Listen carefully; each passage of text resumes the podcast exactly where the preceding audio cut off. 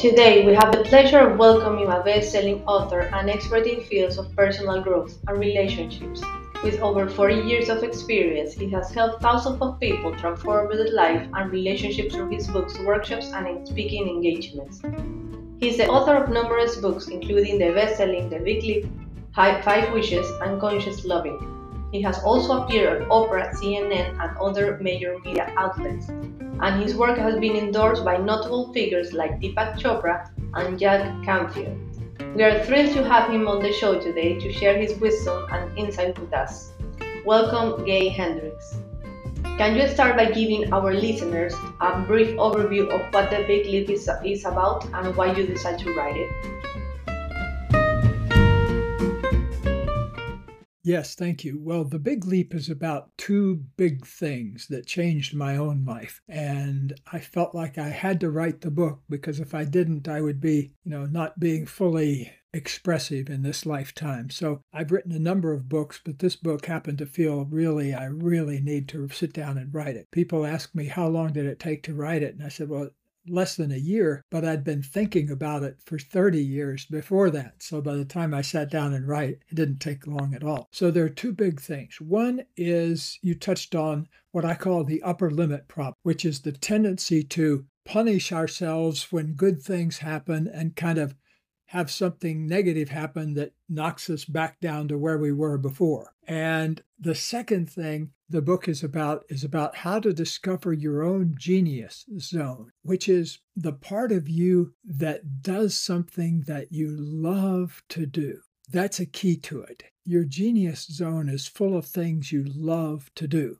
and things that also make a contribution to other people's lives. That's my own personal definition of genius. It's not just that good things happen to you, it's that you take the good things that you've been given and bring them out to other people in the form of a book or your presence uh, in their lives that helps other people lead a better life. So um, I discovered both of those things way back in the uh, 80s, maybe even earlier than that. The very first time I remember having, I didn't have a name for it at the time, but I had an upper limit problem was in the year of 1969, probably many years before you were born. And at the time I was 24 years old and I was I had just lost I was overweight at the time and I just lost 35 pounds. And I was feeling so good. And I was walking down the street and I went in and ate a ton of ice cream. I just made myself feel miserable. So I got I got from feeling really good to feeling miserable just like that in 20 minutes. What's the upper limit problem? Like, uh, could you explain what is and how it impacts people's life and how we can like extend this happiness or, or how to because could you explain what is the upper limit problem and how it impacts people's life? Yes the upper limit problem is the tendency to sabotage yourself when things start going better. So you have three days of really good times in your marriage or your relationship and then somebody starts a fight and then it takes two weeks to recover from the fight. So you've had a whole month pretty much uh, of recovery time from the time you first had those three days of good feeling. And my wife and I noticed that early in our relationship that we've been together 44 years, uh, by the way, and tomorrow's her birthday. Um, and so uh, early, though, in those 44 years, we discovered that we would, you know, have a great weekend and then we'd start a fight on Sunday night. Or we'd have a great week and start a fight on Friday night. And so we were never able to sustain that good feeling for long periods of time. So that's one place where we really caught on to the upper limit problem. And what we did, we made an actual agreement with, with each other to overcome that and to extend those periods of good feeling for longer and longer periods of time before we inevitably messed it up, whether it was six months or a year or six minutes. And so we started focusing on that. And it was just amazing. Within a year of focusing on it, we had pretty much cleared up that tendency in ourselves. And so we didn't mess up anymore when things were going well. And so guess what? Things started going better and better. And about uh, 10 years into our relationship, we were working with other couples then. And we sat down one night and we said, We've got to write a book about that. And so we wrote our uh, book, Conscious Loving. And we put it out into the world. And then uh, a person like yourself, a talk show host named Oprah Winfrey, called and said, We'd like you to come on our show. And so, in around the year of 1991, we first went on her show with our book, Conscious Loving. And we spent the next 10 years or so, uh, we were on her show later too, and we spent that decade pretty much doing relationship workshops. And at the same time, I was working one on one with a lot of corporate CEOs that would come to work with me for a day or a morning or sometimes just an hour. They'd fly in on their jet and I'd work with them, sometimes actually out at the airport. And we'd work in a, in a room out at the airport and then they'd get back on their private jet and fly back to wherever they were. And so I was working a lot with high level CEOs.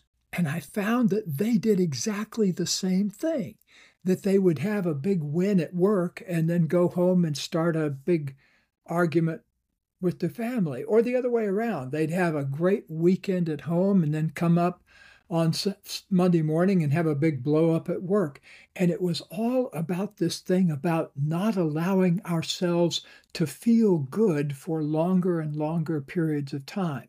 I realized that it's almost like I have to punish myself if I have good feeling. Where did I learn that? You know, and so uh, I think you all have to look back into your own childhood, probably as I did, to see where you learned that. But I'll just give you a hint. There was a study done where they took little voice activated microphones and hung them around the neck of kindergarten students and preschool kids. And day and night at school, at home, on the bus, and then at the end of the week, the scientists analyzed all of the things that were said to the kids, and they found out that 85% of the messages coming in were negative in some fashion.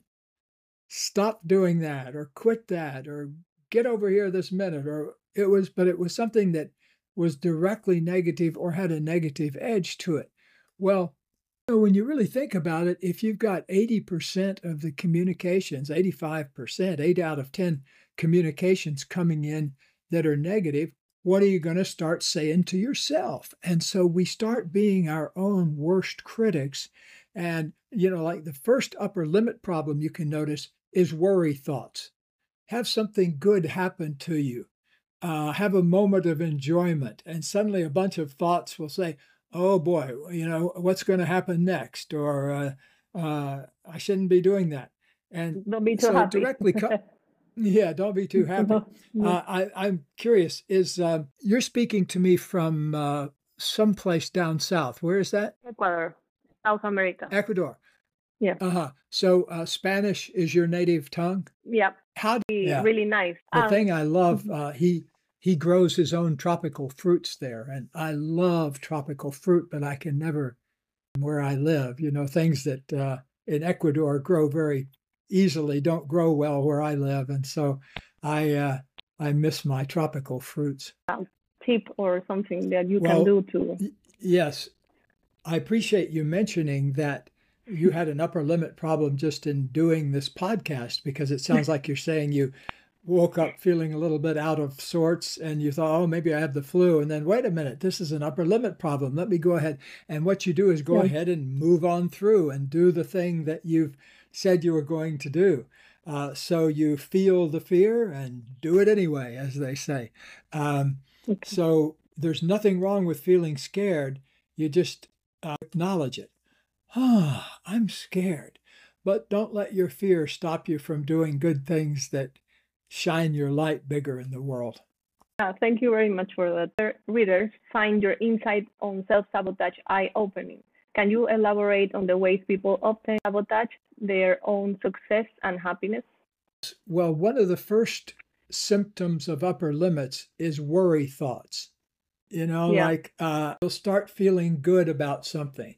Oh, you know, I did a good job on that teaching that class today. And then a negative voice will come in, oh, did you really? Because there was that one person that got up halfway through and walked out. You know, there might have been a hundred people stay, but you always think about the person who got up and walked out. and so um, those worry thoughts.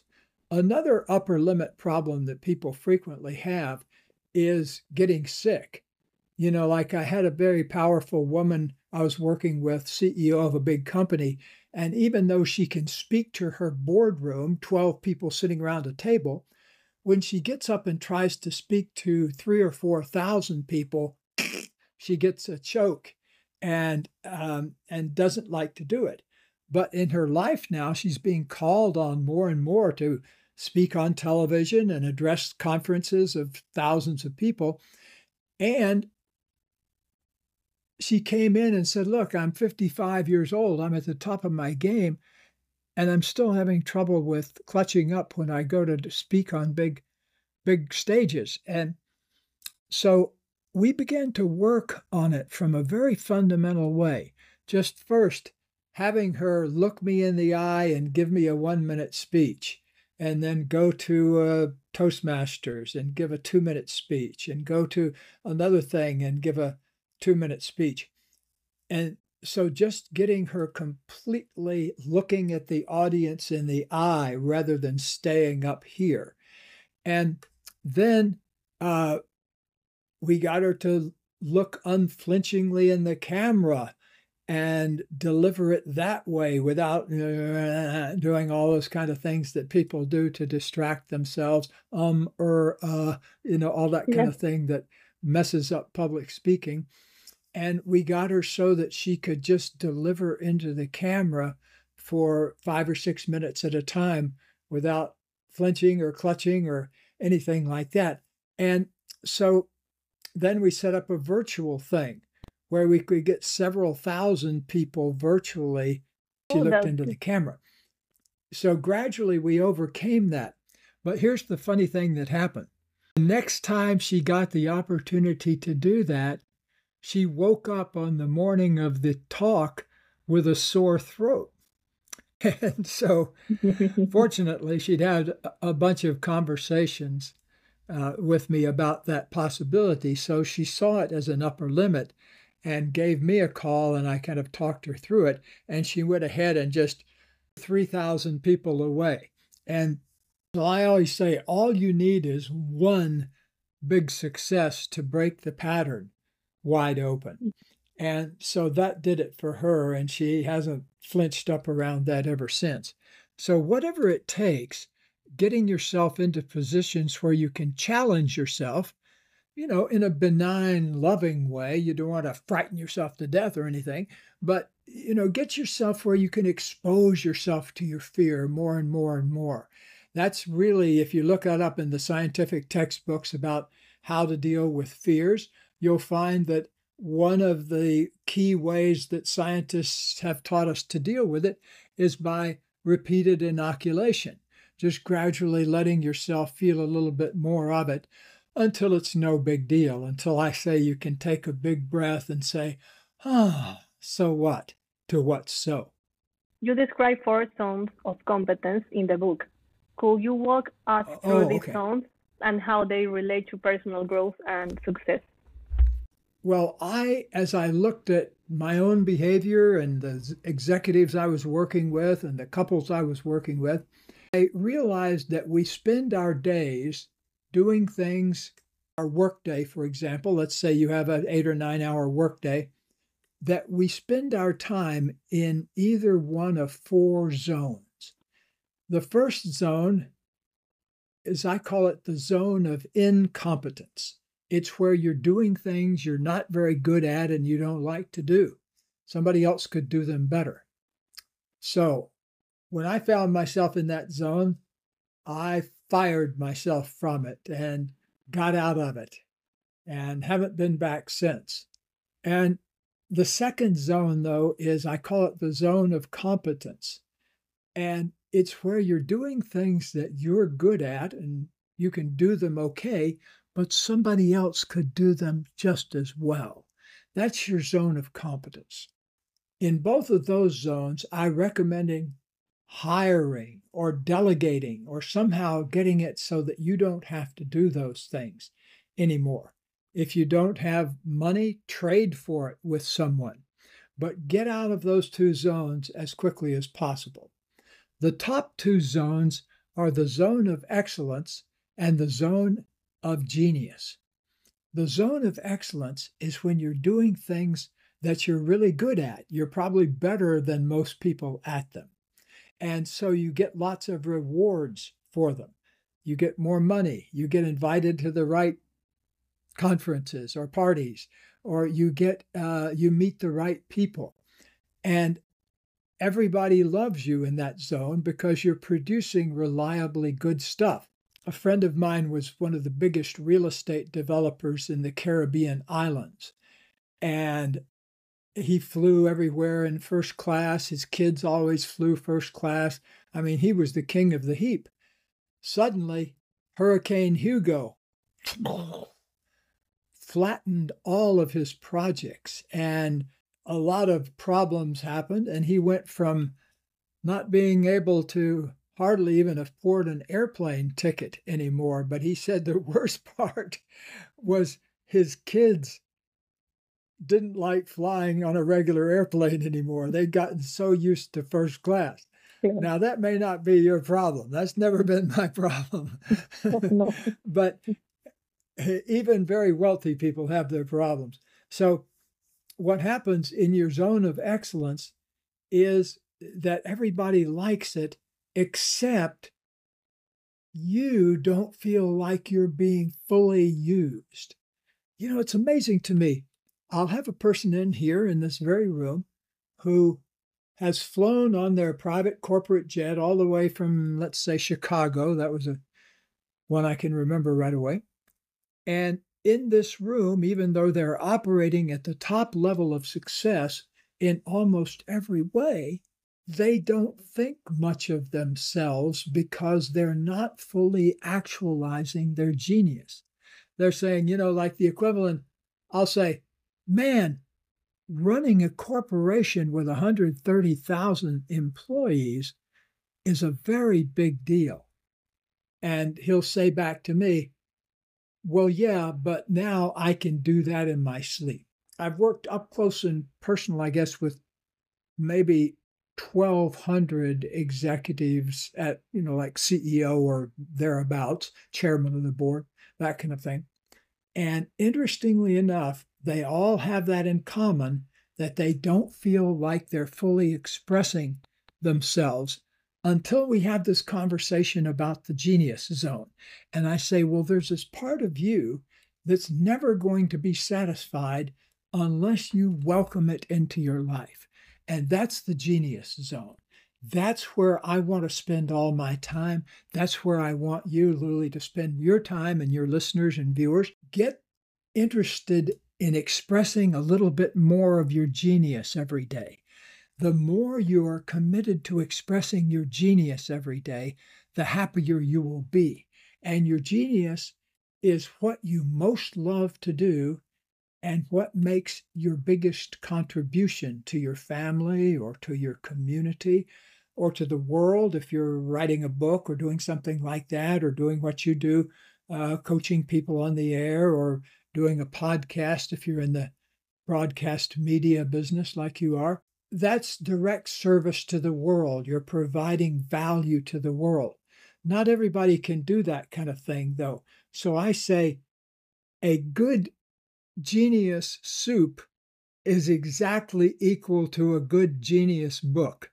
So, in other words, they're the same because you've put your heart and soul into it. You've put your love into it. I've watched my wife, who's a master chef, you know, she can write a book or be on Oprah or give a speech to 5,000 people. And she's also loves to cook.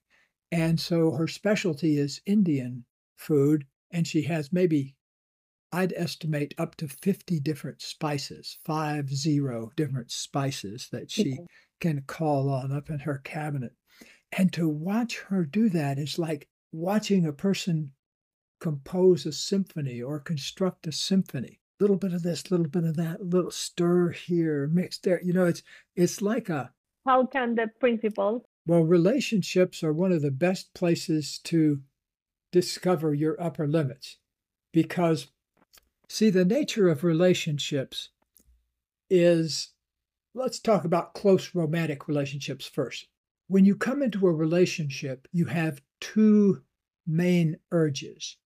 One is to get completely close to the other person in union, and one is to be completely, as Jung, C.G. Jung called it, individuated, where you have your own individual single relationship with yourself and the world around you, in addition to the one that's in the relationship. Now, I bet you know people in relationships that are so enmeshed in their union that they never hardly spend a moment apart, or they never have a thought of their own, or they never say, Hey, honey, I'm going off for a few days just to have some free time on my own.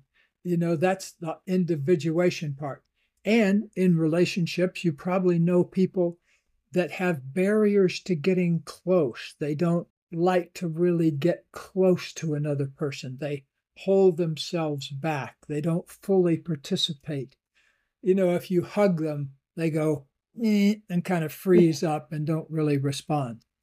Yeah, yeah, I know. Yeah. so a fully realized person, a fully in relationship, a fully available per- person is one who is willing to go all the way in closeness, to let down all the barriers, to let their emotions be known, to say to the world, I'm scared, or I'm sad, or, oh, I am um, overwhelmed right now, or I'm angry right now. That's so important to let yourself just be who you are. Or I'm joyful right now. So many people keep our joy tucked in in addition to letting it shine forth. I don't know in Latin America what it's like, but it's very common up here for somebody to say, Hello, how are you? And the other person says, Fine, thank you. And then they go on. Uh, is there an equivalent of that in uh, your native land where people don't really say how they feel, but they keep it inside?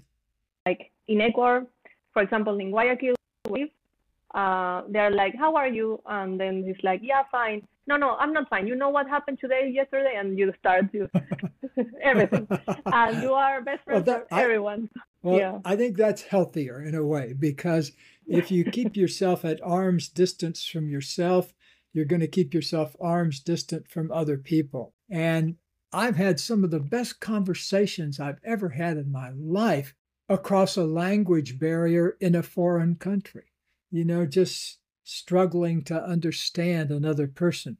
I think to be a whole human being, I didn't realize when I first got into my relationship with my wife 44 years ago, I didn't realize how much women like to know what people are feeling. You know, it, and I've I've noticed that now more in women than in mm-hmm. men. But my wife was always early on in our relationship. She would say, "Well, how do you feel about something. And I would say, I don't know, you know, because I didn't, I hadn't looked inside enough. That was very frustrating to me. You know, one time we were kind of baring our hearts to each other, and she said, One of my big problems with you is you never tell me how you're actually feeling. You you mm-hmm. turn it aside with a joke or something like that.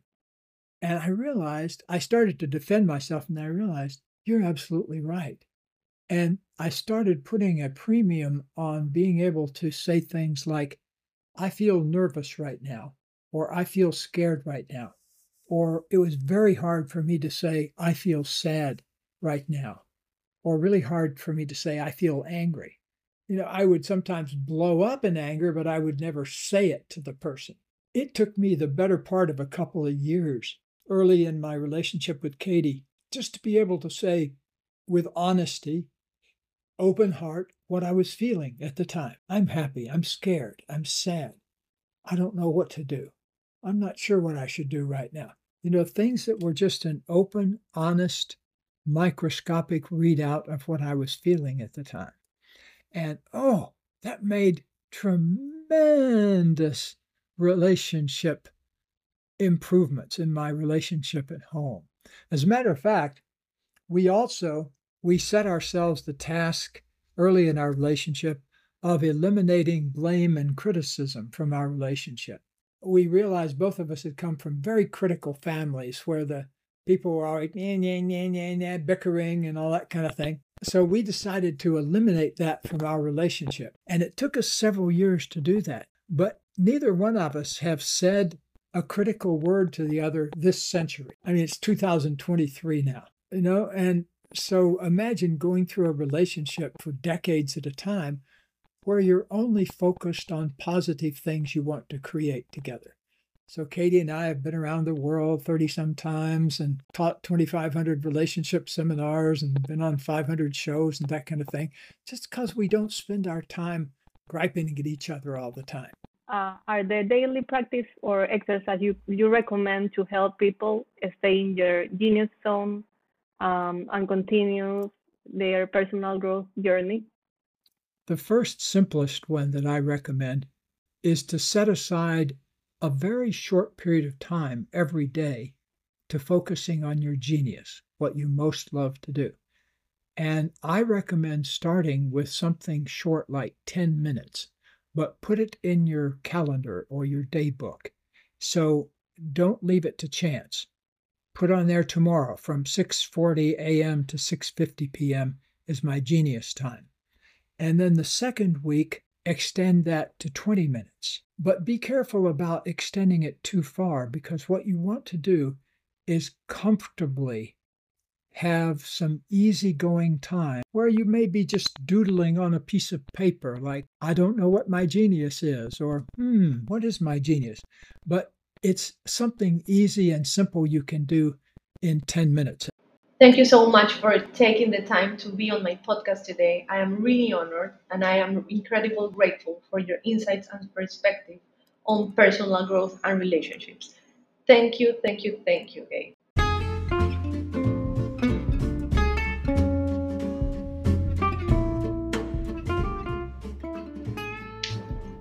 Thank you so much for listening to today's episode.